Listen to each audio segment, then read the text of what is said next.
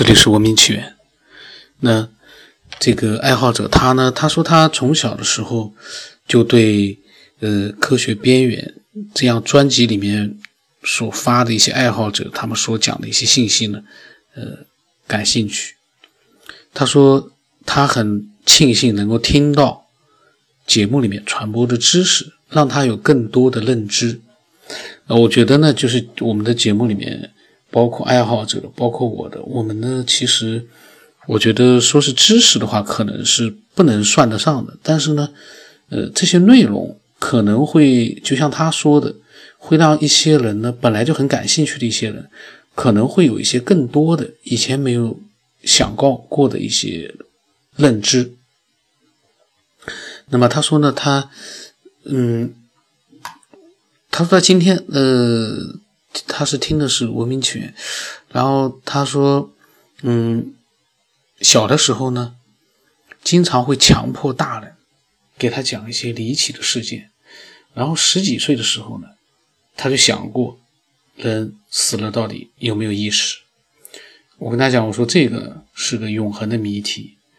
他说，他说呢，呃，他描述的主题。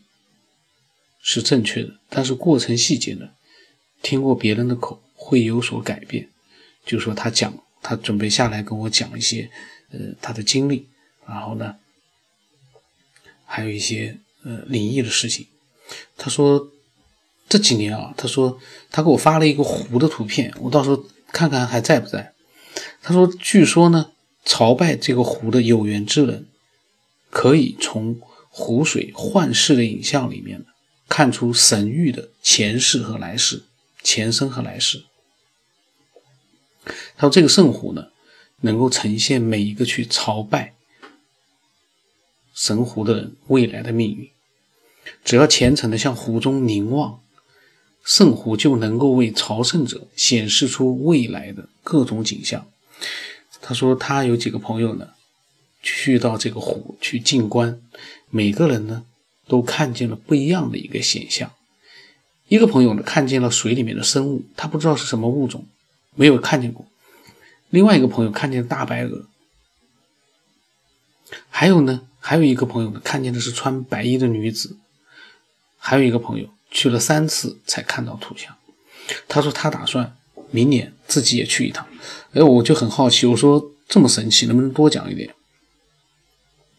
那么他说，然后呢？在二零一四年的夏天，他们坐火车去日喀则，火车里面有一个藏族的妇女跟他们聊天，然后就聊到了这个拉姆拉措湖，然后他就告诉他们，有另外一个湖水更灵。他说那个湖水放哈达都直接沉下去。他的同事之前呢在乡下上班，然后呢就走到湖水边去静观，看见水面呈现了城市的面貌。一个月之后呢。他就被调到那个城市，就是水面呈现的那个城市，调到那个城市去上班了。嗯，还蛮神神奇的，我感觉。然后呢，那个妇女呢，就是这个藏族妇女呢，就建议他们去那个湖。然后那个湖名呢，他说他的那个朋友记录了一下，他自己没有记。然后他说他的那个朋友呢，就看见了那些现象。他说那个路是不好走，车是开不到的。要走一段时间的路，所以他没有去。然后，呃，他们去的是拉姆拉措湖，就他们那次去玩玩了拉姆拉措湖。火车上的那个藏族妇女呢，说的是另外一个湖，但是名字呢，他自己没有记。然后他告诉我，他说他是深信六道轮回的，他呢也只是好奇心，想知道更多一点。在他们的家乡呢，就是普遍是相信鬼、相信灵魂的。在他高中的时候呢，有一个朋友，那个时候他已经是大学刚刚毕业了。那个朋友就告诉他，他中学没有毕业的时候呢，爸爸就去世了。由于他很想念爸爸，想跟他说点什么，然后就去他们家呢，就去请来了灵师。灵师呢做法就请来了他父亲的灵魂，然后接下来呢，那个朋友他爸爸就开始说话了，是从。灵师的嘴里面说出来的声音呢，很奇怪的声音就是他父亲的声音，这个是很神奇的。就一般不像我们想象的，就说这个通灵，通通灵说出来的话呢是那个通灵师自己的声音，但他这个呢声音就是他爸爸的声音。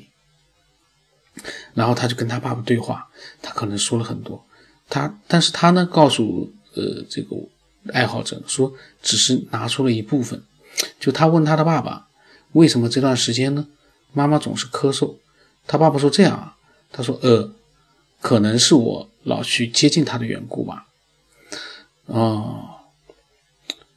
然后呢，那个朋友又问他爸爸说：“我以后能考上大学，出人头地吗？”他父亲说：“你会考上的。”然后呢，那个时候因为他呢也没有问这个朋友更多的细节，他就只记住了呃那个朋友讲的这两个问问题。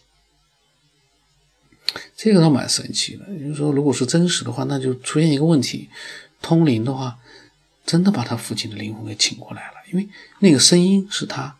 父亲的声音，这个我想，再怎么去装通灵师去模仿，还不一定认识他们，因为是不认识的一个通灵师，都没有办法去模仿。这个声音是，真的是说明他真的是跟他的父亲在交流，嗯，还很神奇。他说，过世的亲人如果怀念或者还有很多话想要对他说的话呢，可以找一个通灵师。把死者的灵魂召唤回来，跟活着的家人呢做一次对话。他说这个在他们那边是非常正常的事情。然后我跟他讲，我说我相信很多人都希望这么做，关键是这些通灵师的能力是哪里来的，或者是谁教他们的？然后呢，还有身边的人有没有也有像刚才那个朋友。那样的一个成功的通灵的经历呢？然后他说，时间呢倒流到他初中的时期，嗯，那一天呢，他在讲一个第二个通灵的故事。他说那天早晨呢不够宁静，大家在议论昨天晚上出车祸死亡在我们不远的一个马路上的呢是隔壁班的那个男同学，一个又黑又俊朗的一个外表的那样的一个男同学。那么，他说呢？他说昨天晚上那个男同学跟另外一个小伙伴骑摩托车，然后前面有一个大车，他说他要超车，然后就撞上了那个大车，就翻车倒下，头部撞破，流血而死。然后他爸爸妈妈呢都在外地打工，他的两个阿姨呢就去找通灵师，要把他的灵魂请回来。然后呢，他说也是一样的，就通灵师嘴里面。发出来的声音呢，就是那个他们的那个同学隔壁班的同学的声音。然后他说，他们那边的通灵师他也没有问过人家本尊，他问了一个好朋友，因为那个好朋友呢，经常喜欢去找通灵人算命。然后他就问那个朋友说：“这个东西可以学吗？”呃，那个朋友说呢：“应该不是可以学吧？这些通灵人是有一定的因缘的。”到他们普遍一般来说，他们普遍会在三十多岁的时候开始开天眼，知道很多普通人不知道的东西。说，但是我他们那边的类型还不一样，有的呢专门去给人家算命的，有的呢就好像是请死者灵魂对话，有的就是一个简单的做法，给一个吉祥法术呢应该是不高的。然后有的呢听说呢是会巫术的，但是呢他说毕竟是比较邪门，很多人呢会避讳。那么，他跟我讲了，呃，他们那边的一些通灵师的一些情况。然后当时呢，可能我是不是有事情，我后来就没有跟他聊这个。但是他所讲的这个经历呢，我就觉得，虽然他是，呃，通过朋友的嘴来描述这样的一个事件，他没有自己亲身的去经历，但是，呃，他描述的两件事情，我就觉得，如果是真的，那。这个通灵师，就像我之前刚才前面我跟他聊天的时候所问到的，就是通灵师是跟就说是开了天眼，也不可能开了天眼就自然而然的就会通灵了，一定是有人去传授他们这样的一个呃这样一个，你不能说他是法术，这样的一个就是通过天赋而呃学习一些这个通灵的这样的一些方法。肯定有人传授他们的，那这个传授者这样一代代的流传下来的话，这传授者都是什么人呢？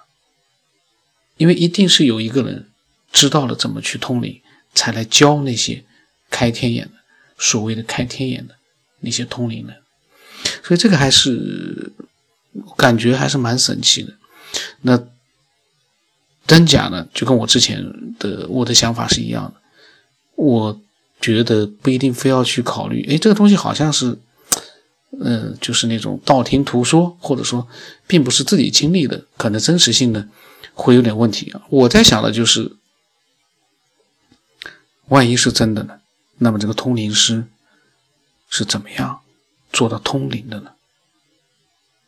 这个就很很有意思了，而且他的嘴里，你跟他沟通，通灵师的嘴里发出来的。